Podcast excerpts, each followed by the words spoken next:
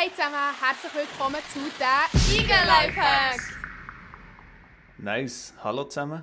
Ich begrüße euch ganz herzlich zu der dritten Episode von unserem Eagle Lifehack Podcast. Ähm, ich bin Janik und ich freue mich, dass ich euch heute etwas zum Thema ans Licht bringen darf erzählen. Äh, das ist ein Lifehack, den ich in meiner Jugend entdecken durfte, den ich heute immer noch sehr gerne lebe.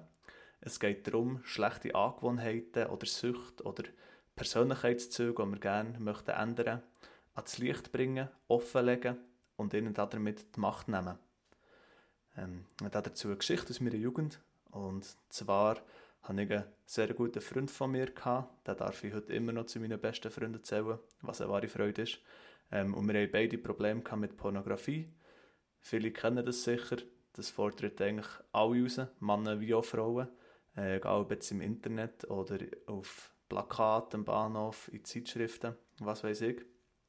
Ähm, und für uns war es dann mega wichtig, dass wir miteinander austauschen können, weil so etwas ist etwas, was eigentlich im Dunkeln passiert, im Geheimen, im Verborgenen. Und der drinnen ist es genau so mächtig, weil man es eigentlich niemandem erzählen kann.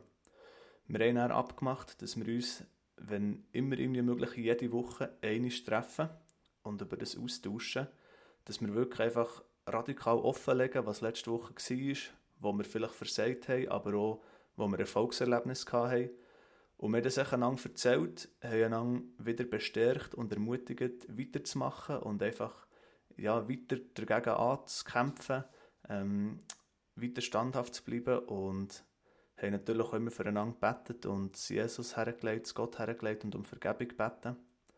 Ähm, und im Anschluss an das sind wir immer zusammen einen Döner essen, weil wir einfach gesagt haben, wenn wir schon ja, uns aufraffen und über das reden und das schwierige Thema angehen und den Kampf kämpfen dass wir uns dann auch müssen belohnen müssen. Und weil wir halt beide gerne Döner haben, haben wir uns dann einen Döner gegönnt. Genau, das ist eigentlich so ein bisschen die Geschichte aus meiner Jugend. Uns hat es dann mega geholfen. Wir haben wirklich beide das offenlegen. Ähm, voreinander, aber auch vor, vor das Kreuz bringen.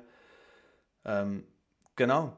Und mit dem Döner zusammen ist es natürlich eigentlich immer eine ganz gute Sache und hat unsere Freundschaft mega gut und uns einfach weitergebracht und sie verteuft.